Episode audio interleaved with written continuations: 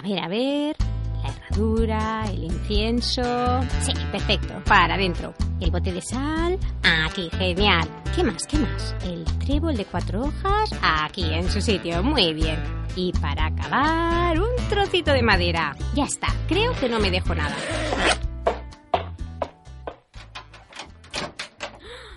Mi pata, mi pata, pero qué cabeza que tengo, pero ¿cómo me he podido olvidar de mi pata de conejo? Ahora sí, a por todas.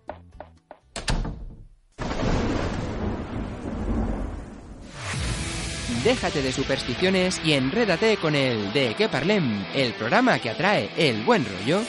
Escúchanos los miércoles de 8 a 9 de la tarde en Radio Nova. Un programa donde la música, la cultura, el ocio y el entretenimiento forman parte de la fórmula contra el aburrimiento y la mala suerte. Tienes toda la info en dequeparlem.net. Y es que un miércoles sin De qué parlem no es un miércoles. Sí, sí, pero yo, la pata de conejo, me la llevo.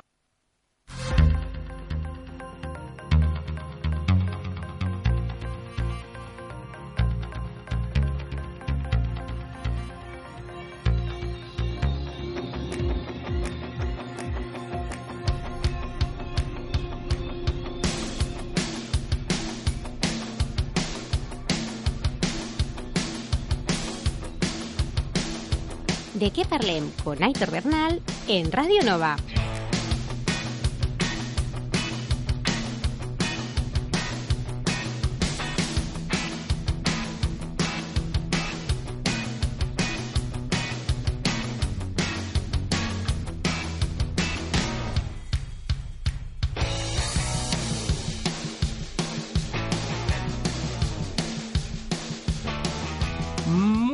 Tardes familia, ya son las 8 de la tarde y por lo tanto ya volvemos a estar en vivo y en directo aquí en Radio Nova en las 107.7 de la FM. En el de que parlem, en el programa que atrae el buen rollo hoy en este 25 de mayo. Y hoy durante los próximos 55 minutos vamos a intentar atrapar ese buen rollo que hará que de alguna manera u otra olvides los momentos más difíciles del día. ¿Y cómo lo vamos a hacer? Pues hoy siendo el día del orgullo friki no podría faltarnos el último top 10 friki de la temporada. Espacio que nos trae, como bien sabes, Eva Fernández. Eva, buenas tardes. Hola, buenas tardes. ¿Cómo estás? Pues muy bien, me iba a poner una peluca y estas cosas, pero no me ha dado tiempo. He dicho, bueno, va, me lo van a perdonar. Mm, Bueno, te- tenemos la ventaja que es radio, Es por lo radio, tanto sí. que a no ser que te pongas la peluca, hagamos una foto y lo coloquemos en Facebook, mm, Pero complicado. bueno, quería ponerme a, a tono, ¿no? Con el día de Bueno, su- celebración. supongo que a tono te pusiste el día que paseaste por Barcelona. Luego supongo que nos lo Sí, explicarás, sí, sí, ¿verdad? sí. ¿Quieres hacer cuatro pinceladas de lo que tendremos hoy? Pues sí, hoy para am, celebrar el último programa de la, el último Top Ten Friki de la temporada, pues vamos a, estar acompañados de la Mercè Ford y el Jordi Puigcerós, que son los técnicos de consumo de la oficina con- del consumidor de la comarca de la Noya. Y nos vienen a explicar mm, un poquito cuáles serían nuestros derechos como consumidores. Muy bien, pues entraremos en nada, de aquí unos minutitos a hablar con ellos y a descubrir esos temas que seguramente siempre nos rondan las dudas por la cabeza. Y nada, pues eh, tú que estás al otro lado de ese aparatito de la radio o por internet, acompáñanos a las 9 hasta las 9 de la noche aquí. También puedes entrar en dequeparlem.net y en facebook.com barra dequeparlem y escuchar la radio online y también el podcast de los pasados programas. Así que bueno, empezamos ya el programa de hoy. Saludos de quien nos habla, soy Aitor Bernal. Bienvenidos.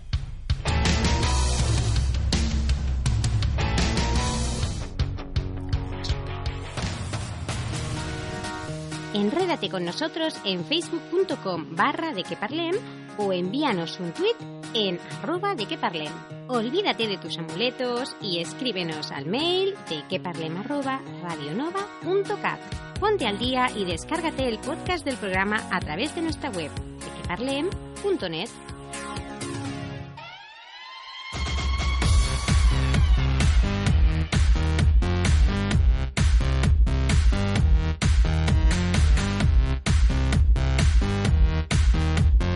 Y venga, vamos a empezar el programa de esta semana como llevamos haciendo toda la temporada. Que es hablar de la superstición semanal. Y concretamente la superstición a la que dedicamos hoy el programa es, voy a intentar decir el nombre, que es bastante complicado. Se llama así, es la hexacosioiexecontra execontra exafobia. O dicho de otra manera, el miedo al número 666-666, también conocido como el número de la bestia. Y bueno, es que esta superstición proviene sin lugar a dudas de la cristiandad. De hecho, el, número es citado como representativo de Satanás en el libro bíblico de las revelaciones. Ahora bien, ¿por qué es una de las supersticiones más destacadas o quizá una de las más conocidas este miedo al número 666? Pues eh, porque con el paso del tiempo ha ido ganando cierta popularidad qué, ¿por qué este numerito, por qué ha ganado tanta popularidad? Bueno, principalmente por las películas, como por ejemplo la, la profecía. Además, el número fue tomado seriamente por el expresidente de los Estados Unidos, Ronald Reagan, que cuando se mudó a una casa particular al finalizar su presidencia, hizo cambiar el número, que era el 666, y lo cambió por el número 668. Ya sabéis que la mente puede tener mucha fuerza a la hora de creer o no en las supersticiones. Aunque aún así, curiosamente, parece que todos estaban equivocados, ya que en 2005 un grupo de estudiosos anunció el descubrimiento de evidencias de que ese número no era el 666, sino que se trataba del 616. Que, ¿Por qué? Bueno, podría deberse a algún error de transcripción o de traducción en la antigüedad. Así que bueno, por seguridad, si eres eh, de, los de los supersticiosos, pues eh, cuidado con el 666 y con el 616. En fin, sea como sea, ya sabemos que el tema de las supersticiones puede ser un poco friki, ya que hay muchas para dar y tomar, con diferentes orígenes y diferentes lecturas. Eh, creo que hoy va bien recordar por qué es el Día del Orgullo Friki. Muchas veces hemos hablado aquí en el programa y seguramente a muchos diréis, pues a mí ni me sonaba de que hoy fuese el Día del Orgullo Friki. Pues sí, el 25 de mayo es el Día del Orgullo Friki. ¿Por qué? Pues la cosa es curiosa, ya que todo empezó en el año 2006, cuando un bloguero de internet organizó la celebración del primer Día del Orgullo Friki. Desde entonces, cada 25 de mayo se conmemora mediante diversos actos el estreno del largometraje de George Lucas, La Guerra de las Galaxias, episodio 4, Una nueva esperanza. Fue la primera de la saga y, eh, bueno, dedicándoselo a ese día, pues se celebra el 25 de mayo. Por otro lado, esa fecha también eh, coincide con el Día de la Toalla, en honor a Douglas Adams, autor de la guía del autoestopista galáctico. Y por si fuera poco, el 25 de mayo es la misma fecha en que se produce la rebelión del Crickle Main Road, que es la calle conocida por los fans de la saga Mundo Disco de Terry Pratchett, concretamente en la novela eh, La Guardia Nocturna. Ya veis, eh, muchas cositas que pasaron un día 25 de mayo y por lo tanto a partir de todo este tema, el Día del Orgullo Friki. Además, como curiosidad, el primer día de la conmemoración se celebró en toda España y en Internet, después de que varios medios de comunicación dieran a conocer la iniciativa, aunque el punto más importante fue en la Plaza Callao de Madrid, donde se grabó una de las escenas más recordadas de la película El Día de la Bestia, de Alex de la Iglesia. De hecho, en 2008 la celebración llegó hasta Estados Unidos y México y en 2009 en Canadá.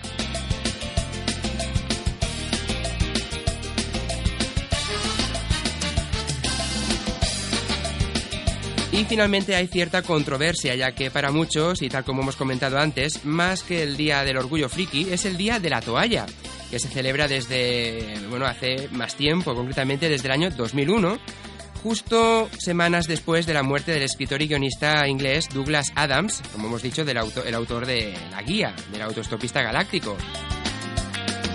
Concretamente Adams, en su obra, escribe lo siguiente. Una toalla es el objeto de mayor utilidad que puedes poseer que puede poseer un autoestopista interestelar. En parte tiene un gran valor práctico. Uno puede envolverse en ella para calentarse mientras viaja por las lunas frías de Hagland Beta. Se puede tumbar uno en ella en las refulgentes playas de arena marmórea de Santragius 5 mientras aspiras los eh, vapores del mar embriagador Se puede uno también tapar con ella mientras duermes bajo las estrellas que arrojan un brillo tan púrpuro sobre el desierto de Cacrafún. Se puede usar como vela en una balsa diminuta para navegar por el profundo y lento río del Moz o también mojada para luchar cuerpo a cuerpo a través de ese pasaje de Adams. Ese día, el día de la toalla, se celebra pues poniéndose una toalla en el hombro.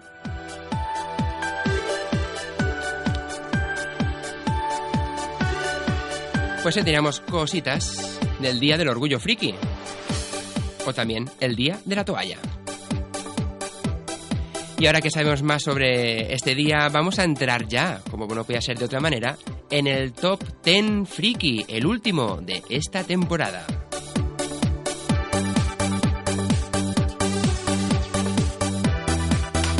Escúchanos cómo, dónde, cuándo y con quien tú quieras a través de nuestro podcast que encontrarás en dequeparlem.net.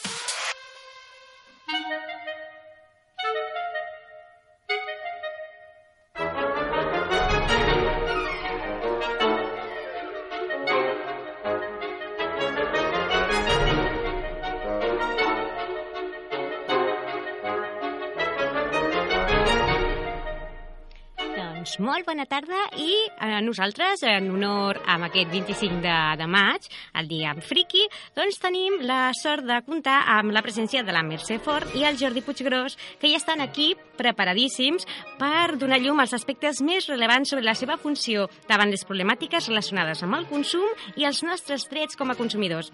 Bona tarda, Jordi, bona tarda, Mercè. Bona tarda. Bona Benvinguts. tarda. Moltes gràcies. Gràcies. I bueno, jo penso que potser una de les millors maneres per començar a familiaritzar-nos amb la vostra tasca podria ser conèixer una mica quines serien les vostres competències. Què us sembla? Molt bé. Sí. Sí, sí. A veure, nosaltres uh, som tècnics de l'Oficina Comarcal d'Informació al Consumidor del Consell Comarcal de la Noia i principalment les nostres tasques són la d'informació, en aquest cas, al consumidor i a diferents col·lectius doncs, eh, de qualsevol aspecte dins del món del consum, el tema de gestionar, en aquest cas, la reclamació, el que seria pròpiament una mediació, és a dir, quan el consumidor doncs, ja ha fet la reclamació i l'empresa doncs, no ha contestat, intentem nosaltres doncs, arribar a un acord entre el consumidor i l'empresa i, a part d'això, doncs, també eh, realitzo tasques doncs, de secretari arbitral doncs, dins de Junta Arbitral de Consum de Catalunya, és a dir, arbitratges de consum. A part d'això, doncs, també realitzem xerrades doncs, a diferents col·lectius de consumidors, d'empresaris, doncs, de qualsevol aspecte relacionat amb el món del consum. Perfecte. I en base a la vostra experiència, quines serien les queixes o dubtes més recurrents? Potser les queixes que tenim més i reclamacions són les relacionades amb serveis bàsics, que serveis bàsics són temes de telefonia, temes d'electricitat i gas, potser això és el que tenim més. Es fa una portabilitat i l'altra companyia no et dona de baixa, aquests comercials que et venen a casa i et fan firmar una cartolina i resulta que t'has canviat de companyia... Serveis bàsics és el que potser tenim més.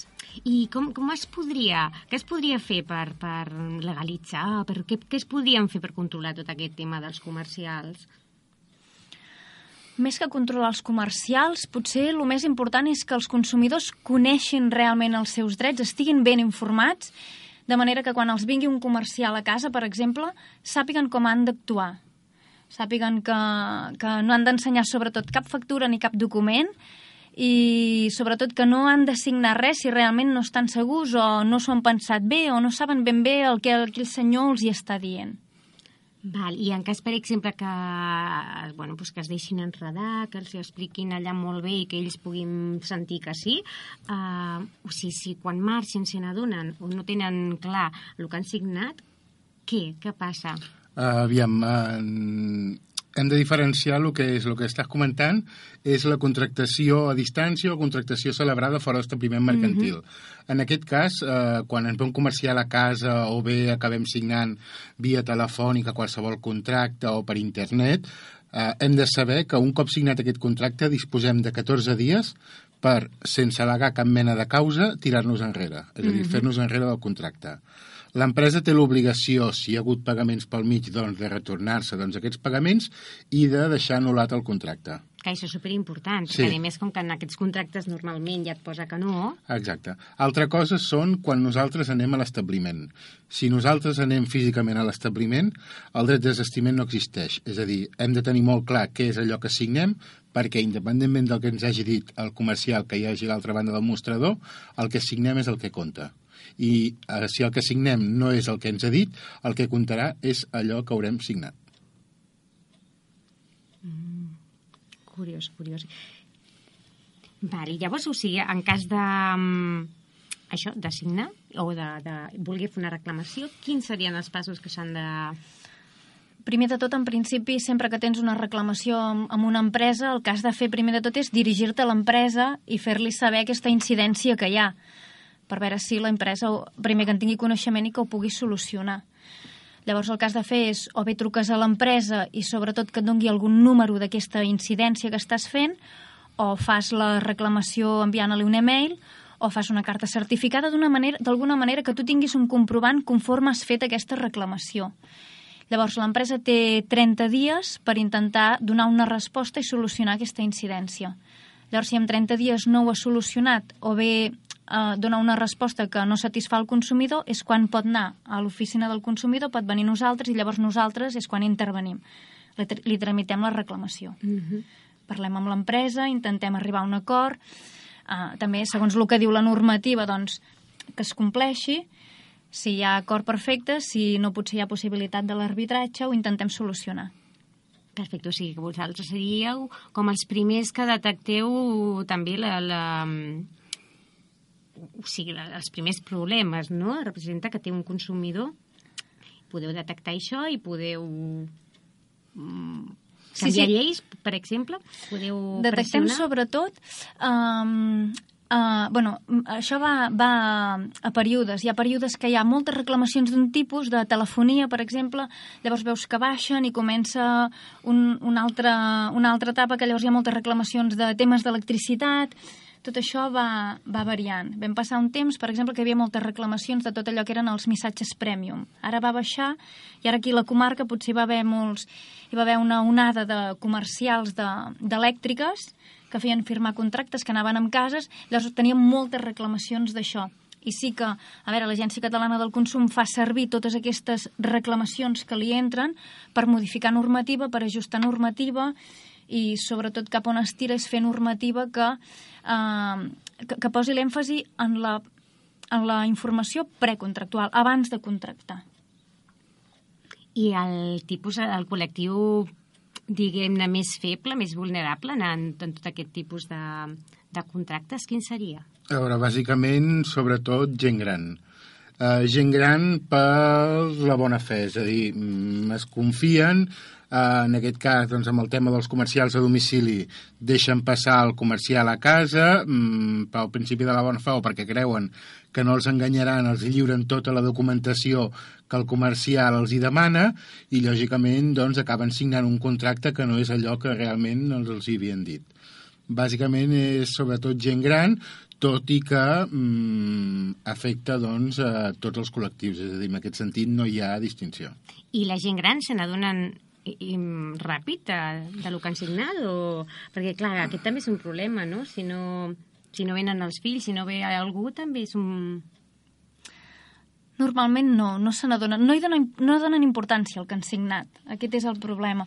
Llavors, bueno, deixen passar els dies fins que potser els hi arriba una factura, potser els hi arriba una enciclopèdia a casa, uh, i clar, llavors et passen aquests 14 dies, que realment són molts pocs dies, per anul·lar el contracte, i clar, un cop han passat els 14 dies, el contracte es perfecciona. Llavors, a partir d'aquí, malament, malament.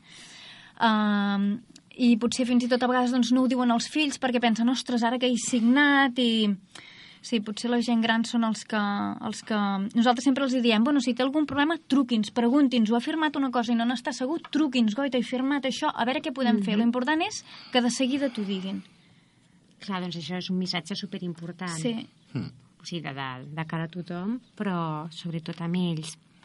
Val, i quan parleu això de, del tema dels comercials, de, de que, bueno, que poden entrar a casa, no? Com és possible no, que vinguin comercials eh, hipotèticament de la mateixa empresa amb la que tens contractada la llum o el gas i et demanin les teves dades, o sigui, que, que no les tinguin, i, i et puguin oferir una alta tarifa pel mateix servei, tot això, o sigui, molt econòmica, aquelles Sí, però bueno, eh, això que comentes sí que és veritat, però això eh, hi caiem després. És a dir, eh, sí que en aquest cas, en fred, eh, un pot fer la reflexió de per què m'estan demanant les meves dades si la meva companyia ja les té, per què m'està demanant el número de compte mm. si la meva companyia ja ho té, això ho pensem en fred.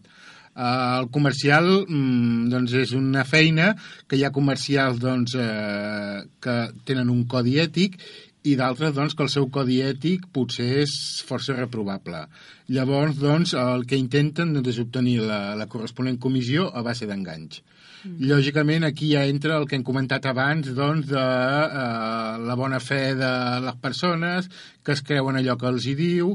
Normalment, doncs, també faciliten el número de telèfon mòbil per crear un clima de confiança... O potser et diuen, li farem un 10% de descompte, i tu dius, uau, un 10% de descompte, però bueno, és un 10% de descompte sobre el consum, que vas a mirar i és molt poca cosa, bueno, t'enlluernen. Mm -hmm. Clar, però com pot ser, per exemple, els del gas natural, no? O sigui que tu obres la porta i diuen venim del gas natural. I clar, és la teva empresa. Sí, però que no ho són. És a dir, el que ens hem trobat doncs, és eh, comercials mm, que en aquest cas eh, suplanten la identitat de la teva empresa, es fan passar per la teva pròpia empresa, sí, sí, li hem de realitzar un abonament, li retornarem tants diners i realment no és així. El que estàs fent és canviant de companyia. Uh, en aquest cas, doncs, una mica molt per sobre, faré una petita pinzellada, uh, com a norma general, nosaltres estem doncs, dins de companyia energètica, inclosos doncs, dins del mercat regulat. Això són preus que fixa el Ministeri d'Indústria. Mm -hmm. El que fan aquestes empreses és traslladar-te al mercat lliure. Mercat lliure que són preus pactats, en aquest cas, amb la pròpia companyia. Per això, doncs, com molt bé dit la Mercè, et fan aquest descompte. Clar, el que no et diuen és que, a més a més, et contracten un servei de manteniment de gas o d'electricitat i et contracten, doncs, un altre servei de manteniment, que el que guanyes per un cantó ho perds per l'altre l'altre. Clar, per això doncs, sempre diem doncs, de, mm, no te, si no tenim clar què és allò que signem, no signar-ho, doncs realment fer la reflexió de si són de la nostra companyia i ens demanen aquesta sèrie de coses, pensar que ja ho tenen. De fet, jo no he vist mai cap comercial que anés a una casa i que t'oferís un contracte per anar al mercat regulat. Mai cap comercial. Tots els comercials sempre són per passar-te al mercat lliure.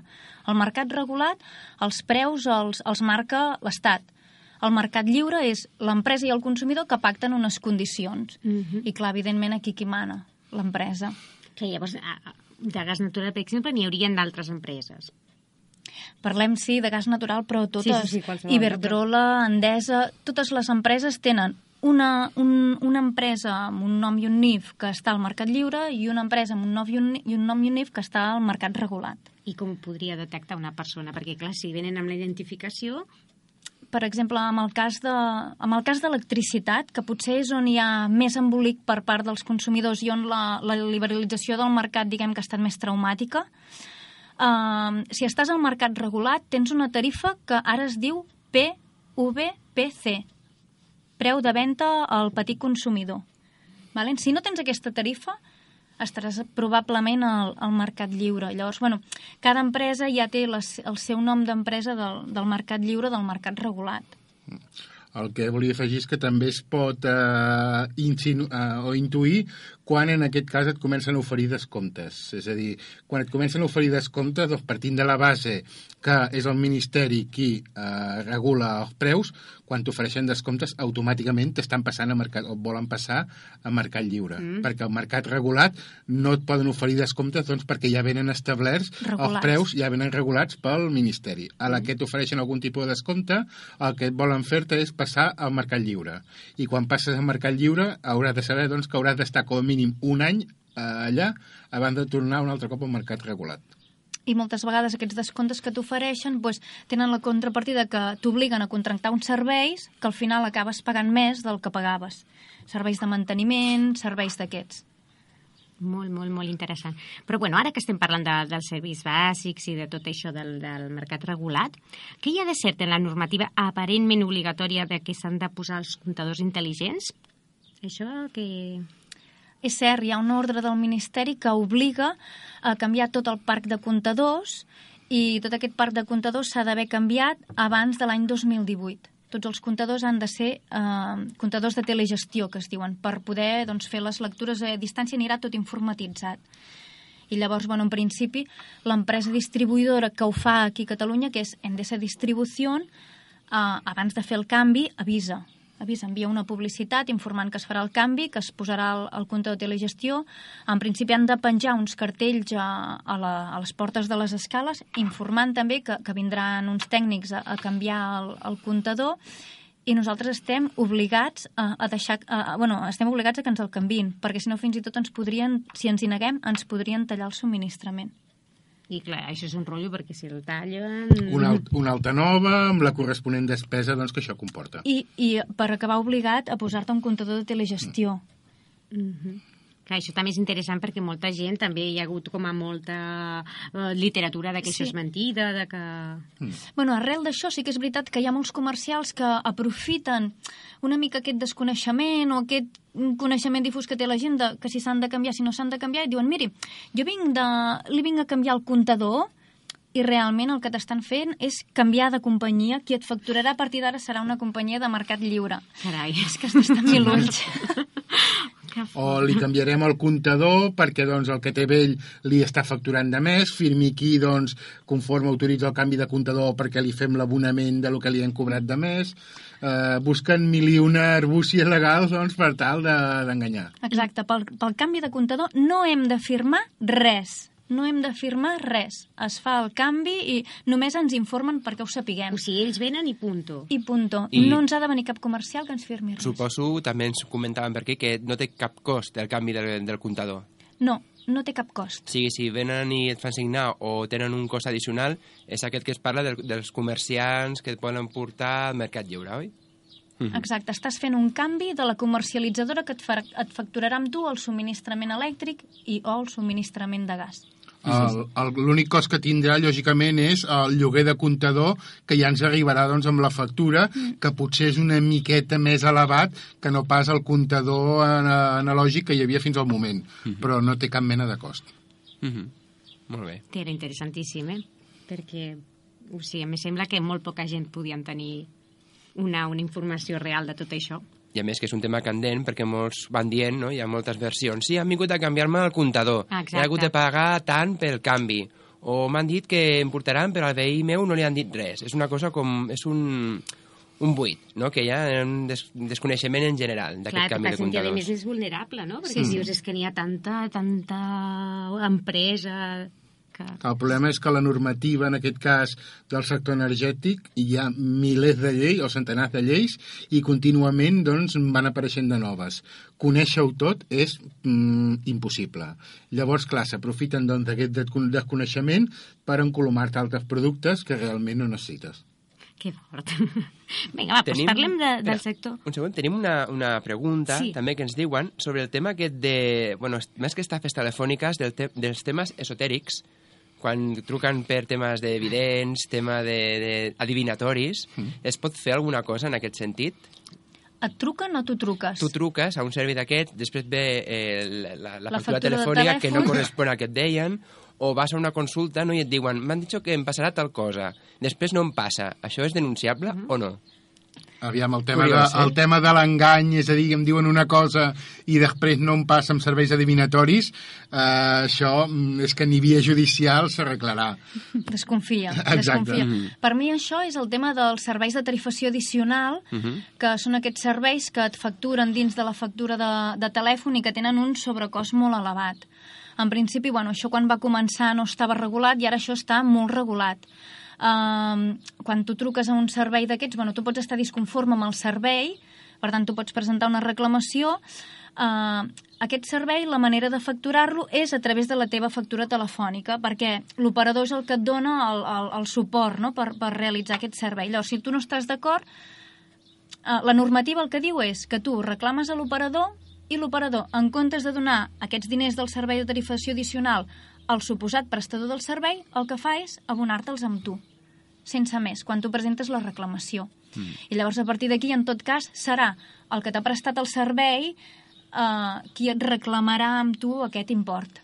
O qui, qui doncs, a veure, aquí eh, hi haurà un litigi. També doncs, hem de tenir clar que eh, la nostra, tenim el dret, en aquest cas, de sol·licitar a la nostra companyia telefònica la desconnexió de tots els serveis de tarifació addicional, ja sigui en aquest cas missatges premium o ja sigui trucades a serveis de tarifació addicional que podem demanar la desconnexió perquè això no succeeixi. De manera que si vols trucar, llavors et diu que no pots. O... Queda bloquejat. La llamada Sí, sí. queda bloquejada. Sí. Molt interessant. I ara que parlem de, del sector de la telefonia, mm, fins a quin punt nosaltres com a usuaris hem de permetre que sense cap comunicat per escrit les diferents empreses modifiquin els tipus de contractes? Per mi aquí, bueno, uh, hi ha hagut tot el tema de... És que s'ha de mirar cada contracte, eh? a veure com és. Si t'han fet una oferta que t'han dit que serà un preu per a sempre, eh? Que potser aquí és on hi ha hagut uh, el problema, bueno, les reclamacions que potser hem tingut una mica allà a l'oficina, si és per a sempre, és per a sempre. No et poden apujar el preu al cap de 5 setmanes. bueno, a menys que sigui una pujada de preu molt raonada o que es vegi molt clar o que estigui molt argumentat. Però, si no, no es pot pujar el preu per a sempre si et diu per sempre. Llavors, bueno, si, si hi ha una modificació contractual, sempre hi ha d'haver eh, el, el dret per l'altra part doncs, a resoldre el contracte, anul·lar-lo sense que t'apliquin cap penalització. Sempre t'han de donar la possibilitat. Però en aquest cas, que, bueno, que potser és on hi va haver més els problemes, el Fusion o bueno, altres companyies que van oferir tarifes i al cap d'un temps ho van apujar, pues, és per a sempre. No el poden apujar, és reclamable. Sí, perquè trobem allò de para siempre durante los próximos seis meses, no? No, Després no és arriba una altra tarifa, no? que és, la, la, és la lletra petita que posa molts cops a pantalla que no es veu, no? que posa tarifa únicament vàlida el primer any. I que, Després... I que passa una velocitat Que- que, que per l'ull humà és impossible que, que realment llegir-ho blanc o amb lletra grisa sobre fons blanc hi ha una velocitat que resulta pràcticament impossible llegir-ho. Mhm. Molt bé. Doncs, bueno, doncs, mm, l'entrevista està arribant al seu final, però o si, si haugue- us haguéssiu de quedar amb alguna cosa de tot el que heu explicat, què seria? Per, per fer un resum, per, per aconsellar algun consell als... als... Jo, bàsicament, el que aconsellaria, i doncs pel que ens estem trobant últimament, és el tema de tema de comercials que venen a domicili, mm, ser desconfiat, al igual doncs, que no obriríem la porta a qualsevol persona que truca, tampoc fer-ho amb ells, independentment de que vagin ben vestits, de que vagin acreditats, eh, no signar cap cosa que no sapiguem realment què és allò que estem signant, assegurar-nos i llegir-nos bé el contracte per comprovar que el que ens ha dit la persona sigui realment el que hi posa allà, i tenir clar que mm, si estem en una companyia no hi ha cap mena d'obligació de canviar. És a dir, que si estem en una companyia, el que estalviarem en tema de consum domèstic, és a dir, el consum que, que no és el de la indústria sinó que el de casa, és mínim. És a dir, entre una empresa i altra la diferència serà mínima. I més quan estem parlant de mercat regulat, que llavors la diferència pot ser de 50 cèntims o d'un euro com a molt. I que si tens algun dubte, que ens truquin, perquè moltes vegades llavors quan realment tu saps els teus drets, doncs bueno, et poses davant del comercial amb una altra manera. I tens molt més clar, bueno, sí, això és així o això no és així, i assessorar-se i estar ben informat. I on us podrien trucar, o, o, o com podrien localitzar-vos? doncs Perquè parlen de estem- tot menys d'això. Uh, nosaltres estem al Consell Comarcal de la Noia, a la plaça Sant Miquel número 5 Mhm. d'Igualada. El nostre telèfon doncs, és el 93 805 15 85. Uh, a part d'això, doncs, també poden buscar informació a la pàgina web doncs, de l'Agència Catalana del Consum, que és www.consum.cat, i allà doncs, també hi ha temes de consum, qualsevol dubte que puguin tenir, si no volen trucar-nos, doncs també poden resoldre'l doncs, des d'allà. Mhm, Perfecte. Doncs Jordi, Mercè, moltíssimes gràcies per aquesta entrevista. A vosaltres. I, bueno, com que esteu a la a la última secció oficial dedicada al friquisme, doncs jo us convido a quedar-vos amb nosaltres fins al final per Gràcies. gaudir una miqueta del Gràcies. contingut que m'he preparat avui, que en realitat, eh, i tal com ho ve- ho veureu, jo no parlaré cap situació sorprenent, però són situacions que les tenim absolutament normalitzades i que crec que, per acabar aquesta secció, mereixen un homenatge en aquest espai especial. Què? comencem? Som-hi. Vinga, Sí? Vinga, doncs comencem. La primera situació misteriosa, quasi paranormal, amb la que començaré aquest últim top ten friki, és ni més ni menys que la increïble proeza de portar sabates de taló. I és que jo, de veritat, i us ho dic de, de veritat amb la mà al cor i als peus quan me'n poso, eh, és que, a veure, a quin misògin se li va poder ocórrer aquest invent? Aquesta tortura. Que, que... Estic totalment d'acord. A veure, però que no hi havia prou amb la, amb la crema de bruixes? És que... A veure, però què és això? L'extinció de la... del sexe femení? A veure, no sé. A més, me remito a una sabia reflexió que va fer una companya de feina que va dir un dia ¿Realmente? Ser, ser una mujer puede hacer dos cosas a la vez. Pues porque podemos llevar tacones y sufrir.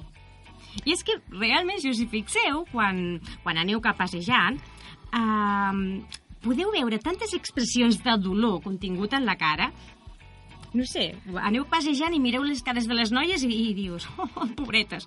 A mi, la, la, el pose que més m'agrada, potser, és aquella alteració de la postura bípeda normal, no sé si us heu fixat, no? O sigui, quan va una noia amb, amb pantalons, i llavors, en aquell intent de mantenir la postura estilitzada, elegant, equilibrada, indolora, no ens adonem de que paulatinament el nostre tronc, obeint, suposo, un desig incontrolable d'arribar a un destí amb cadires, es va inclinant cap al davant com volent arribar ja mm, al, al nostre, al nostre Al destí, destí. mentre el nostre pobre cul ja no deu de rebre l'influx sanguini i comença, li comença a sobresurt, les cames també van per lliure perquè, clar, han de, rebre tot, han de fer tot aquell terrible esforç per continuar avançant i, bueno, és una imatge com a bastant bastant lamentable. Sí, sí. Terrible. Sí. Per mi és una de les pitjors manifestacions, perquè, clar, a part de patir realment, es veu.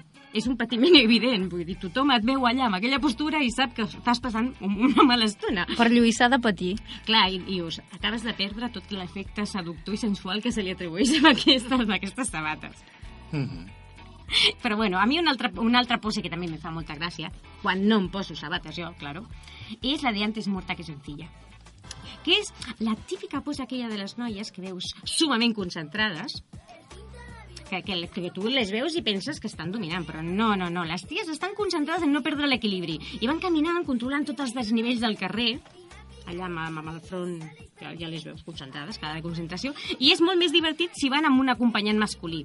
Perquè, a més, també pots observar si fa poquet que queden o no per la cara d'elles. Perquè, clar, si fa poquet, hi ha una doble tensió, a, a, a, tensió facial extra. La d'intentar dissimular la seva cara de concentració aguda y llavors posen la cara de tonta de ay, qué a gustito que estoy, pero no corres que se está muy bien paseando. A veure, veure això, si tu no ets la, la víctima i vas en, en sabates planes, és superdivertit. Perquè, clar, porten aquell permanent somriure, que no és somriure, senyores i senyores. És de patiment. No, exacte. Sí. És una futura contracció als maxil·les per contenir el dolor de peus.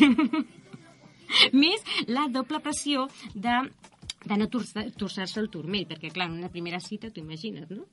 Que te caus allà, pobre noi, quina vergonya. Va, Destrosses la màgia del moment totalment. i has d'anar amb aquella que feliç que soy. bueno, total. Que anava passejant per Barcelona aquest dissabte i veia tant patiment que per sobreviure al final vaig decidir canviar el punt d'atenció i vaig centrar-me en la búsqueda de sabates de, ta de taló d'aquesta temporada en les que potser veigués més, més naturalitat i ausència de dolor. I sens dubte, noies, penso que les guanyadores del rànquing de comoditat són aquells tipus de sandàlies, sabates, que són les més lletges que n'hi ha al mercat, perquè són molt horribles i com a molt masculines, que són aquelles que no sé si us sonen, que tenen com una sola de plàstic compacte, amb, amb, bueno, amb molta plataforma, i que compleixen la funció de fer-te més alta, perquè puguis lluir le- les faldes i els vestidets igualment, però que efectes pràctics jo veia una cara bastant natural les noies. Vull dir que em sembla que... Són més còmodes. Sí, Sí. em sembla que sí. De fet, jo ho provaré, perquè jo compleixo le- els dos requisits eh, de, que, que explica les dues mani friqui manifestacions que he explicat. bueno, total, que ara que us he confessat el meu soliloqui mentre em dirigia a la, a la platja de la Barceloneta aquest dissabte, pues, a, al final vaig arribar jo tota esperançada en poder passar una tarda relaxant i meravellosa de primavera, trobo un lloc allà i mentre començo a estirar-me per sentir el contacte de la sorra, l'airet, els rats de sol a la meva pell... Doncs res, màgia a Norris, perquè sigui, de seguida me'n vaig haver d'aixecar, perquè els incessants bandes sonores de la Barceloneta són tal així. Cerveza, agua, Coca-Cola, beer, cerveza, agua, Coca-Cola, beer. Hey, my friend, cerveza, agua, Coca-Cola, beer. Massage, massage, 5 euros, muy barato. Mucha oferta en el catálogo. ¿No quieres un masaje? Muy bueno masaje. Empanadas, empanadas. ¿Vos no querés una empanada argentina? ¡Que no! Acabo de dormir. Llevo dolor de brazo. Total, que com que era impossible descansar, em vaig dedicar a observar, que també és molt interessant estar a la platja i observar la gent. I déu nhi aquí perquè no tinc temps i hauré d'improvisar i reduir molta cosa, però es poden escriure a l'institut.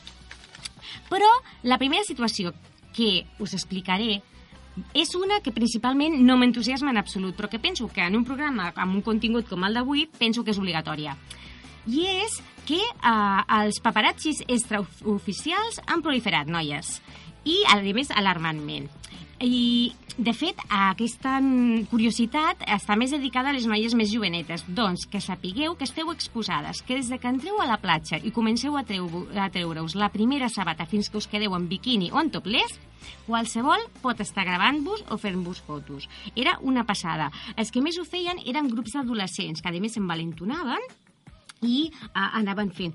Però de tant en tant també podies veure algun que altre solitari, que igual passava algun grup de noies o noies i ja veies dissimuladament que traia el mòbil i que anava gravant i, o fent fotos i després ho veies i era, era com, com dir, hosti...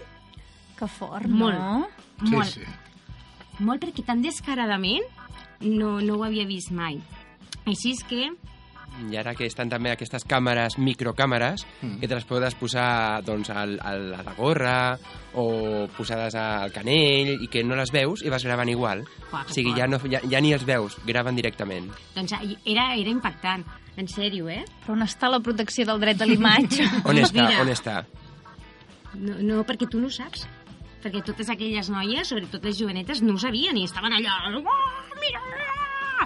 El problema és que abans es feia amb càmera i ara amb els mòbils doncs la gent ja no té ni miraments ni No, no, res no, no, no. i si ha de fer la foto la fa i Exacte, ja a més està. és que és tan natural, és com... com... Perquè el mòbil està socialment acceptat i la Sí. gent no ho veu com... Però simplement és per l'acceptació del mòbil. Anar amb una càmera allà, segurament si et cridaria l'atenció si ho fessis amb una càmera. Ho fas un mòbil i com que és natural i és un, Hmm. un, un instrument del dia a dia, la gent ho veu com una cosa natural Exacte. quan no hauria de ser així. Exacte, és que va ser Tothom, molt... tothom té el mòbil, doncs Sí, sí. Eh, és complicat. Mhm. Bueno, i una altra cosa que em va sobtar també molt són els hipsters que a més, clar, a Barcelona n'hi ha un munt. I me va sorprendre perquè vaig descobrir que són tribals.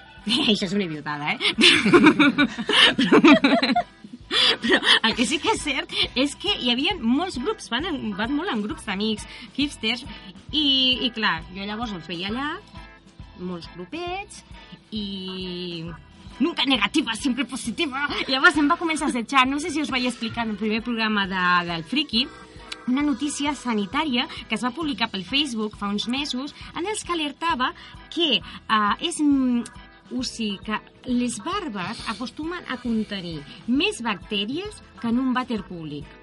Home, però això és que no se les renten, no? En principi, la, Perquè la barba... aquelles barbes tan frondoses de, de les que es porten ara els friquis. Llavors, clar, jo estava allà i abduïda en busca de la notícia, estava mirant tots els grups allà de, dels hipsters i anava pensant, serà veritat, serà veritat? A veure, a veure, observa, observa. I lamentablement, em- lamentablement, em sembla que aquesta notícia té uns bons fonaments, eh? Doncs se, Perquè- se, se, això seria un titular, eh? Una notícia del Facebook que sigui real, això ja seria... seria, ojo, que s'acaba el mundo. pues, ojito, eh? Perquè, clar, o sigui, anava allà mirant i, i clar, de sobte es que això és una miqueta de vent, bueno, bastant, i clar, la sorra t'anava venint. I clar, jo no se l'anava mirant i bueno, pensant, hòstia, la sorra, la sorra. La, la barba sembla un forat negre que s'està engollint la sorra. Uau! I, I clar, Després, clar, observes més i dius, però és que no només és la sorra, mira, aquest, aquest grupet d'aquí estan bevent cerveses i puc veure clarament que se li acaba de caure una mica, que comença a re- regalimar la cervesa, però no arriba mai a caure al terra, o sigui, s'està quedant per aquí, per dintre de la barba, aquella cervesa, juntament amb l'empanada argentina que li han comprat, i clar, tot això fermenta. A veure, evidentment hi ha bactèries. Clar, llavors, potser ara esteu pensant, aquesta dia exagera una mica. S'està està realment celebrant el dia friki i exagera. Però, mira, igual sí, però va passar una altra cosa, que a la platja també n'hi ha els detectors aquells de metalls, no sé si us sonen, Sí. que també és molt curiós de veure'ls. Doncs es van apropar, un, un d'aquells homes es va apropar amb un d'aquests grups de, de, de hipsters que jo tenia més a prop, els que jo estava observant tota l'estona, i de sobte la màquina allà que pitava i pitava i el tio allà mirant i clar, en no res aquests homes troben les monedes. I no res, no res, anava pensant no, si algun d'aquests friquis tindrà dintre de la, de la barba tindrà allà un anell de casada les monedes, vull dir, tindrà alguna cosa aquí ja veuràs, l'encenedor algú bueno, total que em vaig quedar tan consternada que vaig arribar a casa i vaig pensar s'ha de buscar alguna solució per a aquests nois, hi haurà alguna cosa? Doncs sí.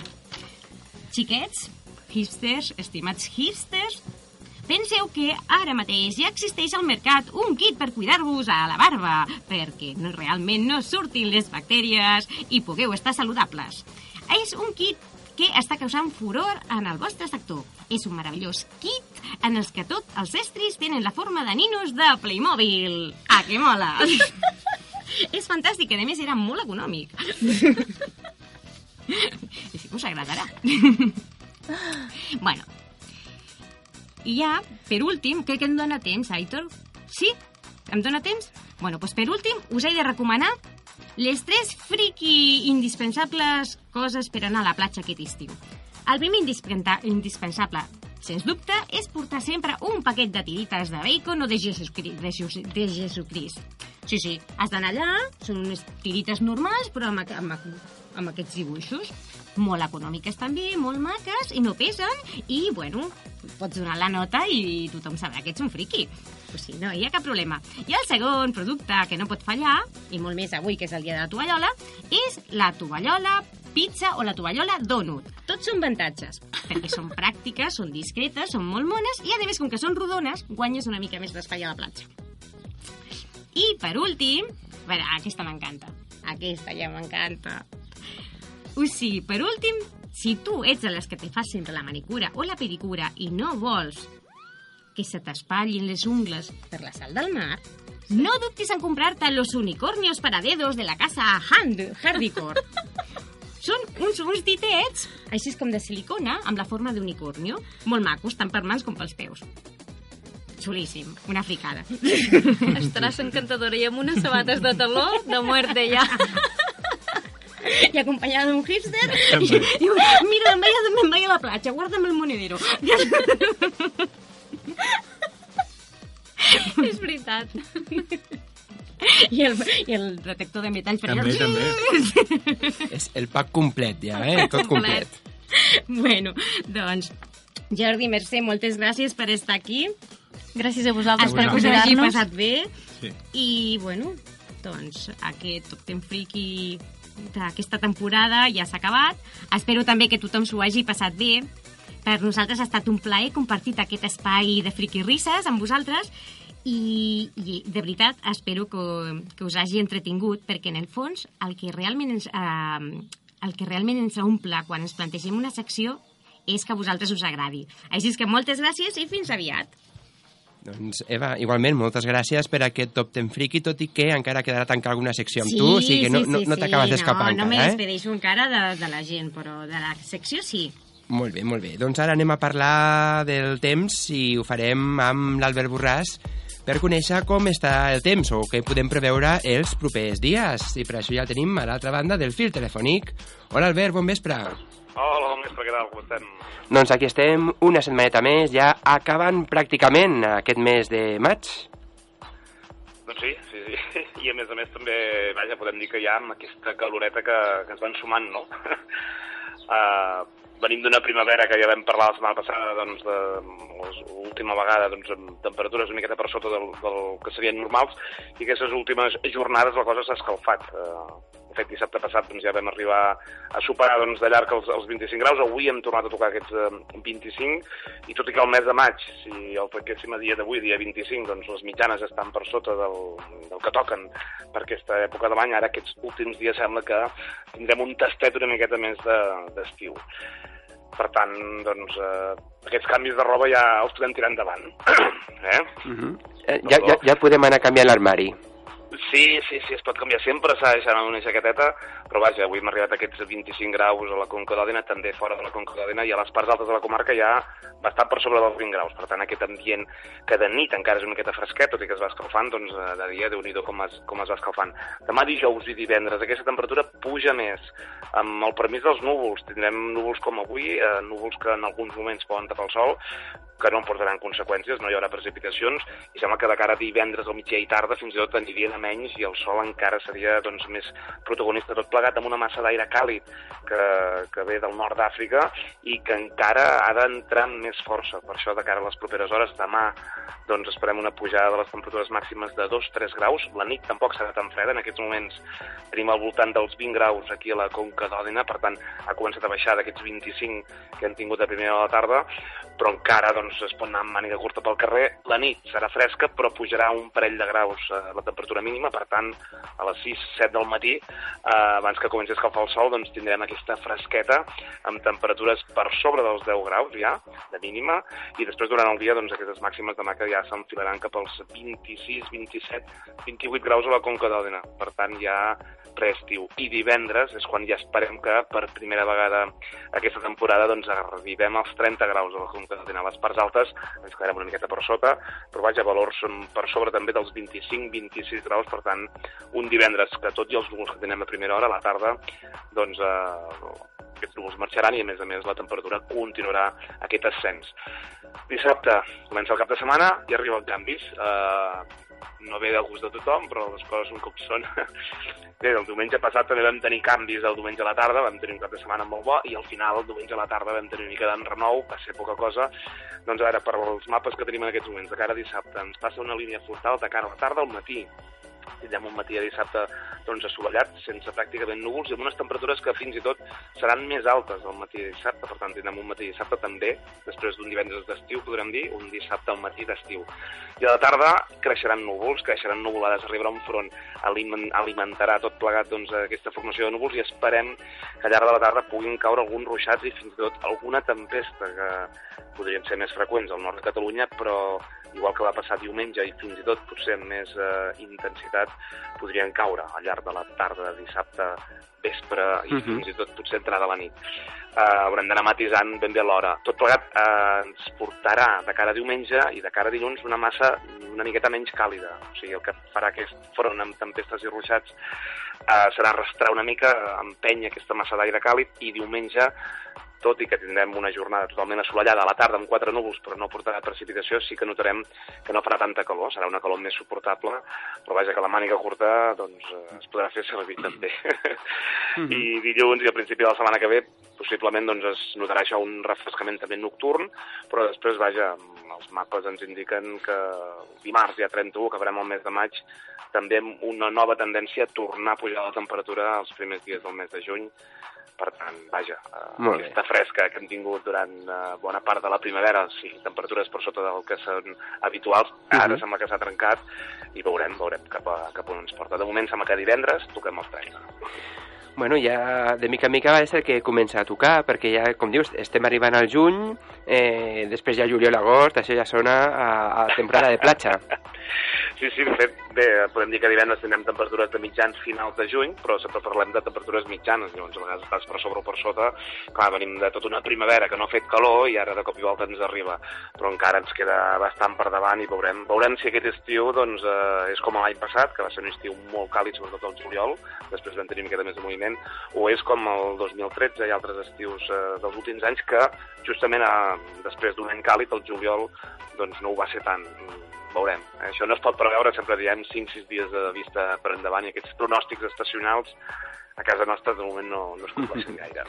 Bueno, doncs ho anirem seguint i tal com fem sempre ara tenim totes les actualitzacions a la vostra web, oi? A observatoridepujal.cat i també al facebook.com barra observatori. Exacte, i aquest dissabte, tot i tenir aquesta situació de ruixats tempestes, tenim una observació allò reservada, uh Mhm. -huh. Esperant que canvin els mapes d'avui dimecres a dissabte. El dissabte al vespre tenim l'esperança que algun dia ens pugui venir l'agrupació astronòmica de Barcelona, que fa ja gairebé un any que totes les eh, observacions s'han d'anar cancel·lant per culpa dels núvols. Bé, si algú està interessat, doncs en, en la pàgina web també anirà trobant la informació. Molt bé, Albert, doncs ho deixarem aquí per avui i la setmana que ve actualitzem aquesta informació i a veure com acabem el mes i comencem el juny. Exacte, que vagi molt bé, bona setmana.